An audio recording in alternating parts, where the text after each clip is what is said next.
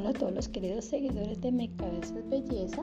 Agradezco a todos y cada uno de ustedes por permitirme llegarme donde ustedes se encuentran en ese momento para escuchar este mensaje maravilloso sobre tres cuerpos en uno, el tema que hemos venido hablando hace dos semanas hacia acá. Sé que les había prometido que la emisión sería hace dos días, pero bueno, ustedes saben que la tecnología a veces nos atropella un poco, entonces tuvimos dificultades para transmitir nuevamente el tema, pero aquí estamos de regreso con toda la actitud positiva para poder enviar ese mensaje que cumpla el objetivo.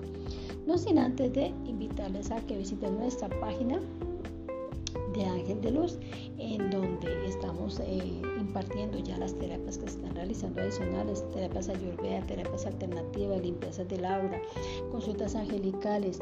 Eh, los invito para que ustedes eh, tengan otro encuentro con su ser interior. A veces no nos basta con lo externo, ¿verdad? Tenemos que acudir a otra fuente que nos hable más claramente. Bueno, nosotros estamos en la capacidad de otorgarles ese beneficio.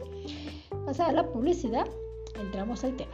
Bueno, quiero que usted cierre sus ojos en este momento Tome aire, respire profundo, sienta cómo su cuerpo físico recibe el oxígeno que lo alimenta, que lo nutre, que le da vida. Y a su vez sienta las vibraciones que la respiración emana sobre ese cuerpo que usted posee. También lo invito para que usted piense cuál es la imagen que usted proyecta a través de su cuerpo etérico. ¿Qué imagen está emanando ante sus seres queridos, ante su entorno laboral, ante sus circunstancias o personas que lo rodean? ¿Y cómo está su cuerpo espiritual? Pregúntese, ¿tiene usted comunicación con su ser integral, con su ser de luz, con su creador, con el cosmos, con la vida, con la madre tierra? Si no lo ha logrado hacer, pues a partir de hoy le invito para que comience, porque este tema arranca ya. Abra sus ojos y póngame atención. Estuvimos hablando sobre las conexiones que tenemos en nuestro cuerpo, sin embargo, la teoría del yoga nos habla de otros cuerpos que tenemos y vamos a llevarlos a la práctica. Comenzamos. La mente negativa Fíjese que en este momento ya vamos a hablar de temas específicos. Entonces, la mente que negativa es el cuerpo espiritual que nos dota de la capacidad para ver los obstáculos. Es lo que llamamos la fe negativa. Cuando usted dice, voy a ir a un trabajo, voy a ir a entrevista, no, pero qué tal que no me acepten, no, mejor no me yo no voy. O cuando van a montar un negocio, voy a, montar un negocio de algo, pero qué tal que, yo, que me va a llamar y qué tal que, no, que yo quiebre, no, mejor no lo monto. ¿De acuerdo? Esa es la mente negativa que muchas veces se apelmaza en nuestro espíritu para lograr su objetivo y es obstruir nuestros proyectos.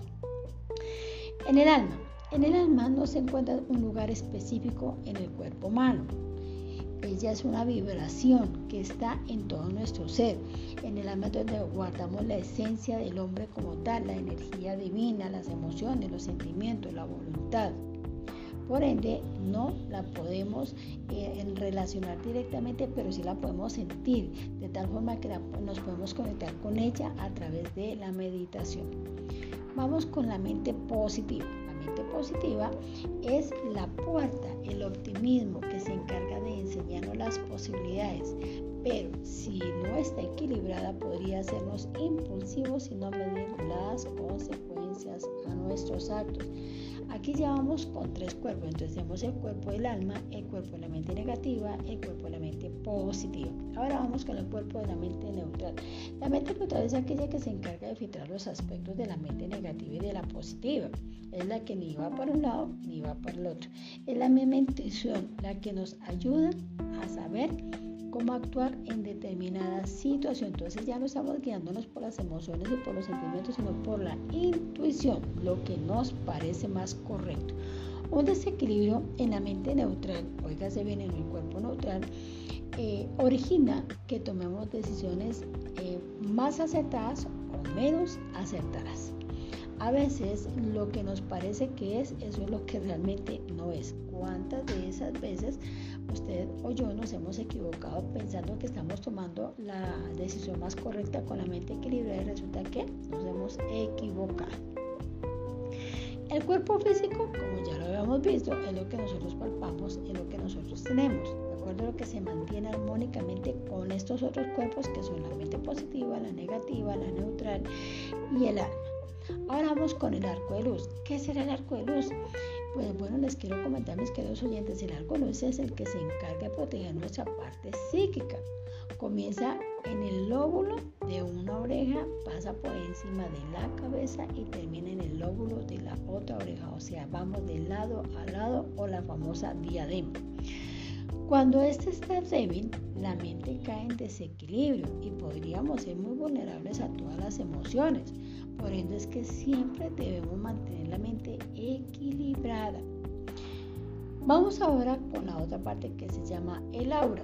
Ahora sí entienden por qué me llamo aura, porque el aura es esa parte proyectoria o esa proyección de energía interna que nuestro de todas las energías negativas que habitan alrededor. Como pueden ver en ese momento, hago honor a mi nombre porque yo no me llamo Aura por casualidad.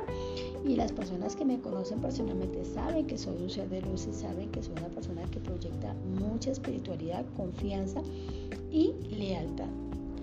Estas cualidades ¿Las tenemos todos? Claro que sí, porque ustedes, aunque no se llamen aura, tienen el aura, que es esa proyección, esa proyección de energía que ustedes emanan también internamente, que, que emanan hacia el exterior, desde su parte interior. Y de una u otra manera también el aura nos protege, nos ayuda a discernir las energías negativas que habitan alrededor. Entonces, cuando hablamos del aura, cuando usted va a un lugar y ve a una persona que de una u otra manera usted dice, bueno, esa persona tenía mala vibra. Ese es el aura. ¿Por qué? Porque usted la sintió, porque usted la percibió. Vamos al cuerpo pránico. El cuerpo pránico es esa energía que fluye dentro del cuerpo físico. Es decir, se trata de la energía vital que mantiene al cuerpo vivo. Fíjese que aquí ya estamos hablando de otro cuerpo dentro de nuestros cuerpos. El cuerpo sutil. El cuerpo sutil es delicado y es difícil de percibir porque se ubica en la delgada línea entre lo real y lo irreal. Si es débil, nos inclinaremos hacia las cosas materiales. Luego, si es fuerte, podremos entrar en contacto con nuestra alma. Aquí es donde se parte una diferencia entre una persona espiritual y una persona material. La persona espiritual como yo siempre tendremos contacto con lo espiritual. La persona material está más, más eh, conectada con, la, con, la, con las propiedades, con la riqueza material, con la riqueza, con el apoyo, con el sustento del dinero, la adquisición del dinero y todos sus adyacentes. ¿De acuerdo?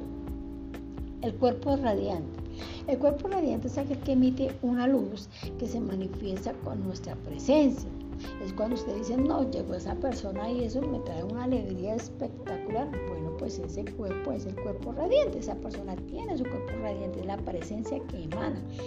Pero su debilidad ocasiona que seamos grises ocasiona que nos vean tristes, ocasiona que nos vean opacos, que los demás nos noten que estamos ahí, pero que realmente eh, no estamos emanando esa luz maravillosa, sino el efecto contrario, que es como que, ay, no, ¿a qué hora se irá más bien, no?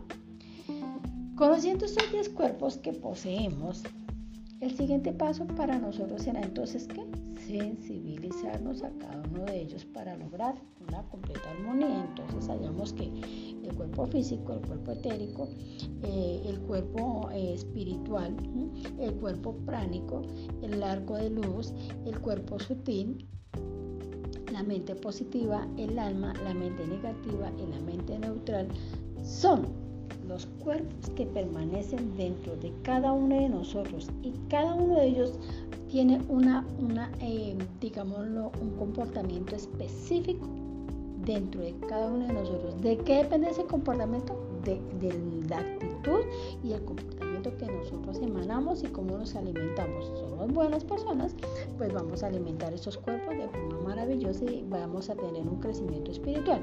Si somos malas personas, pues lo que vamos a hacer es debilitar esos cuerpos, logrando que en nuestra, lo que emanamos no sea o lo que proyectamos no sea tan positivo como nosotros queremos. Ahora le voy a invitar a que usted cierre sus ojos nuevamente y piense, de acuerdo a esta información que les he transmitido el día de hoy, ¿cómo está su cuerpo físico? ¿Cómo cree usted que está su cuerpo espiritual? ¿Cómo considera usted que está su cuerpo pránico? ¿Y qué me dice de su cuerpo sutil? ¿Qué me dice el arco de luz? Hablemos del aura. ¿Cómo está su obra? ¿Qué color tiene? Es un color lila, el color de la espiritualidad. Es el verde, el de la esperanza. Es el amarillo, el, el de la suerte, el de los negocios. Es el rojo, es el del amor. O es el morado, el que transmuta siempre. Cuénteme cómo está su obra. Cuéntese usted mismo. Y pregúntese, Ahora con base en ello, usted podrá hacer un análisis claro y exhaustivo de por qué las relaciones no fluyen, de por qué las personas se polemizan, de por qué las personas son contradictorias con su forma de ser o viceversa, usted con respecto a la forma de ser de otras personas. A partir de este momento, quiero que usted se comprometa consigo mismo a ser feliz. ¿Cómo lo va a lograr? Estabilizando los 10 cuerpos que usted tiene en ese cuerpo o materia que Dios creó. Recordemos que Dios nos da libre albedrío. Sin embargo, no todo me es saludable y no todo nos es conveniente. La misma palabra de Dios lo dice, aprender de todo, desechar lo, lo malo y aprender de lo bueno. ¿Eso qué quiere decir? Que no todas las cosas que están en nuestro, en nuestro entorno son asequibles para nosotros. Lo que aparentemente es conveniente puede ser una trampa para que usted caiga y pierda su espiritualidad. Acordemos, mis queridos usuarios, que las circunstancias no se aparecen con cachos y cola. Las circunstancias que nos hacen caer se aparecen de la forma más sutil precisamente para eso, para confundirnos y para que caigamos en las redes. Tome aire profundamente. Llene sus pulmones y sienta la vibración que su cuerpo en este momento necesitaba. La claridad, la lucidez, la ventaja de saber que usted es un ser integral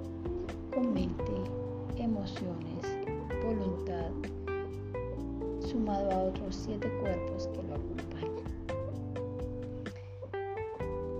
Espero que esta meditación verdaderamente los lleve a crecer espiritualmente, porque es el objetivo de este mensaje. Es mirar cuáles son las falencias que tenemos para poderlas cambiar y entender y comprender que no basta con el adagio popular de decir que somos buenas personas. Para ser buena persona se requiere tener todos nuestros cuerpos en equilibrio. Comienza a trabajar en ello. Es mi humilde invitación. Es todo por esta noche. Les agradezco mucho su valiosísimo tiempo. Les espero en el próximo tema donde hablaremos del engaño nuevamente, tema que me ha traído mucha reflexión y que muchos clientes me han pedido. Hablemos del engaño, hablemos de la traición, hablemos del adulterio. Ojo, mis queridos oyentes, porque estos temas cada vez están mejor. Como siempre, con constancia y perseverancia alcanzaremos los objetivos. No se pierdan el próximo capítulo porque también está buenísimo. Chao, chao.